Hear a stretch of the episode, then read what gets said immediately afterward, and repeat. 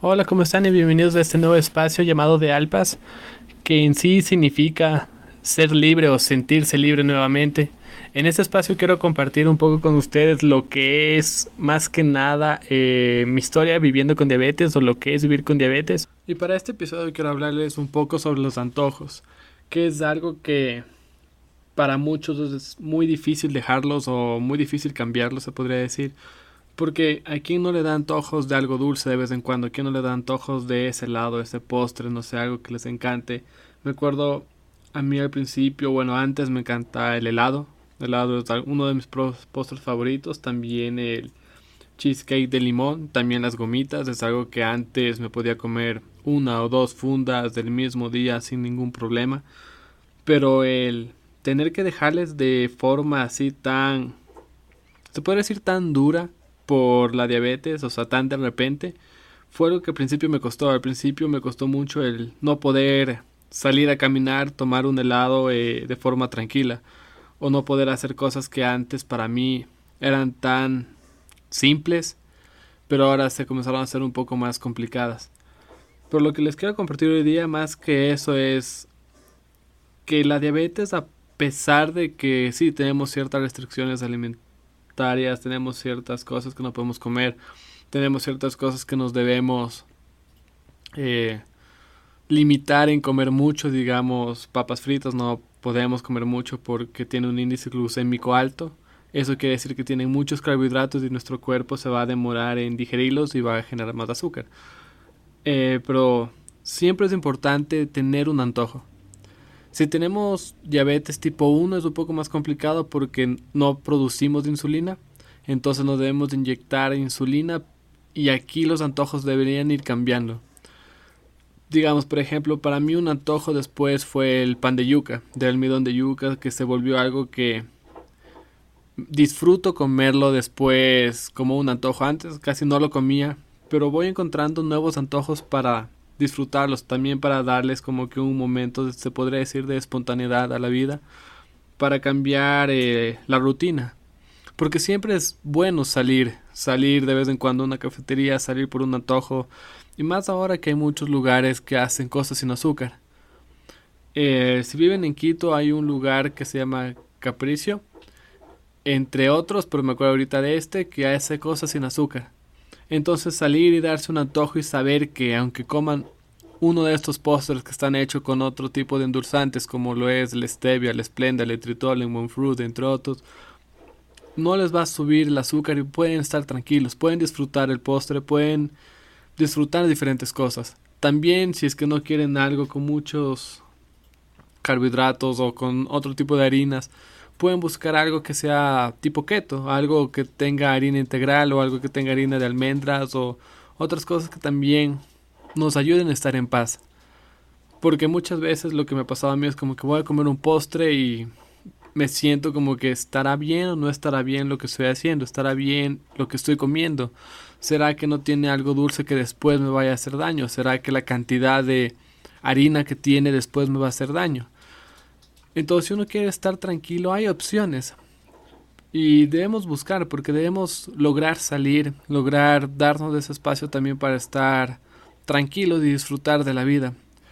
Porque como los dije antes, la diabetes es mucho el no disfrutar, es mucho el encerrarse, es mucho el no salir. Y muchas veces, y en mi caso lo que me pasó al principio es que en sí me comencé a cerrar no, no salía, buscaba hacer todo en mi casa, cocinar acá mismo, comer acá mismo, evitaba ir a cafeterías, evitaba ir a restaurantes, evitaba hacer cosas que antes eran normales, pero eso a la final no me estaba ayudando en nada, me estaba solo generando más frustración por no poder hacer cosas que antes podía hacer, por no poder disfrutar la vida o darme un simple antojo o un simple antojito que a veces nos llenan de alegría. Entonces es no dejar de hacerlo. Puede ser ir y comerse un queso de hoja, ir y comerse un postre, ir y comerse, no sé, lo que les guste, una humita, un quimbolito, si son de otra parte, lo que haya en cada ciudad que les guste y que les llene. siempre hay formas, digamos, si les gusta mucho la gelatina, pueden hacerse una gelatina sin azúcar que son muy buenas. Helados sin azúcar también hay. Pero lo importante más que el antojo es, como estoy diciendo, no quedarse encerrados. Eh, al principio lo que me estaba pasando, como les comenté, me comencé a cerrar y eso no me estaba ayudando a la diabetes para nada, porque para uno estar bien con uno mismo, más allá de la diabetes, puedes no tenerla o puedes tener otra cosa, es lograr sentirse bien con uno, sentirse seguro, sentirse tranquilo, estar en calma, sentirse como que uno no debe estar siempre alerta o siempre pensando en qué va a pasar. ¿Por qué? Porque la diabetes es algo mucho que está en, o sea, está mucho en tu cabeza. Diariamente piensas en qué comer, qué no comer, qué hacer, qué no hacer. Digamos, si vas a salir y comes cualquier cosa. Eh, un poco de papas fritas, después, de, más tarde, qué puedes o qué no puedes comer. Entonces una presión constante que uno mismo se crea. Y cierta parte es por lo que tú necesitas para estar bien. Pero otra parte también es ya por miedo, miedo a hacer las cosas. Miedo a no soltar, miedo a controlar. Uno busca controlar las cosas de cierta manera que no le dejan crecer. Uno busca controlar todo porque quiere siempre estar bien pero mi vivencia, lo que yo he aprendido, el tener control, el querer tener el control, en mi caso me hizo tener niveles de azúcar más altos. En mi caso me hizo tener que inyectarme más insulina para estar bien. Porque buscaba controlar tanto las cosas que comenzaba a estresarme más, comenzaba a generar más cortisol y esto produce mayor nivel de azúcares. Entonces es contraproducente el estar siempre pensando qué voy a hacer o qué voy a disfrutar o cómo lo voy a disfrutar más que nada. Podemos solo un día, eh, no sé, salir y comer algo. Y si es que tienes diabetes tipo 2 que sí produces pero no la asimilas, no deberías tampoco salir y comer todos los días azúcar porque eso te va a afectar y va a afectar tu salud a largo plazo. Te puede dar otras cosas como pie diabético, eh, bueno, y otras cosas que pueden ser muy graves también. Pero de vez en cuando sí lo puedes hacer. De vez en cuando puedes darte un pequeño gusto para estar también tranquilo. Porque dentro de la diabetes tipo 2, lo más importante, bueno, la diabetes tipo 1 también, pero la diabetes tipo 2, lo más importante y casi 100% para que no tengas que tomar tanto medicamento es la alimentación.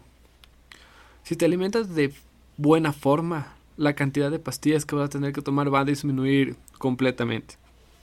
Igual en la diabetes tipo 1, si te alimentas bien, la cantidad de insulina que te debes inyectar va a ser menos. Entonces algo importante y es importante como jugar con esto. Lo que yo suelo hacer es, yo no como nada de azúcar, desde que me dio diabetes no he vuelto a probar azúcar. A veces, bueno, por error, cuando no sé que tenga algo azúcar, digamos, los aderezos que algunos tienen, o diferentes cosas que yo no creía que tenía porque eran saladas, pero después me di cuenta que sí tienen para así que no sean tan ácidas. Pero bueno, en mi caso que yo no como nada de azúcar, es como que a veces sí tengo ganas de algo diferente. Entonces, ¿qué hago? Voy y me compro un helado. Eh, hay muchos lugares ahora con helados con stevia, que es algo muy bueno. Pueden irse y comprarse un helado de, de chocolate al 100% que no tiene azúcar. Van a su azúcar se va a subir. Es algo importante que deben tener en cuenta. Su azúcar se va a subir porque a la final están tomando leche. La leche tiene azúcar. No es mala, pero a la final les va a subir un poco el azúcar y deben tener en cuenta eso. O pueden ir y comerse un postre. Igual les va a subir un poco, pero van a poder manejar. O si es que ya quieren algo diferente y quieren, digamos, comerse algo de harina blanca, lo pueden hacer. Una empanada chilena, ¿a quién no le gusta una empanada boliviana? Una empanada de morocho, lo que les guste, lo pueden hacer. Y si es que lo van a hacer, lo único que deben hacer es después tener en claro que lo van a hacer, van a disfrutar y van a estar tan tranquilos consigo mismo que también su azúcar no va a subir tanto. Y es la parte importante. A veces el azúcar sube más por no hacer las cosas, por estar pendiente tanto y estar con tanto control. Y cuando uno hace las cosas y lo disfruta o lo siente o lo vive, obviamente eh, dentro de parámetros, el azúcar está más controlada. Y lo que suelo hacer, digamos, cuando salgo a comer estas cosas es, tengo claro que, digamos, voy a salir me voy a tomar un, un trago. Porque a quien no le gusta tomar de vez en cuando un traguito. Eh, pero sé que lo voy a hacer, entonces me inyecto más. También sé que voy a hacer, entonces ese día en el gimnasio hago con más intensidad. O hago un poco más de deporte para que así se nivele mi cuerpo.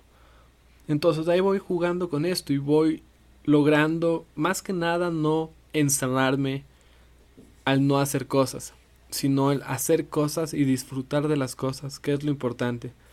Y como les digo, siempre debemos encontrar la forma de tener ciertos antojos que nos da la vida y disfrutarlos y apreciarlos y seguir haciéndolos. Porque al final es de lo que se basa esto, es seguir disfrutando.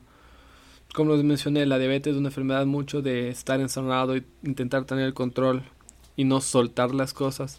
Entonces empecemos haciéndolo también con estos antojos, empecemos entendiendo qué podemos, qué no podemos y vamos por eso. Disfrutemos la vida, salgamos y hagámoslo. Y eso nos va a ayudar también a estar mejor con nosotros mismos, mejor con la diabetes y mejor con nuestro entorno también. Bueno, y esto un poco de el episodio de hoy.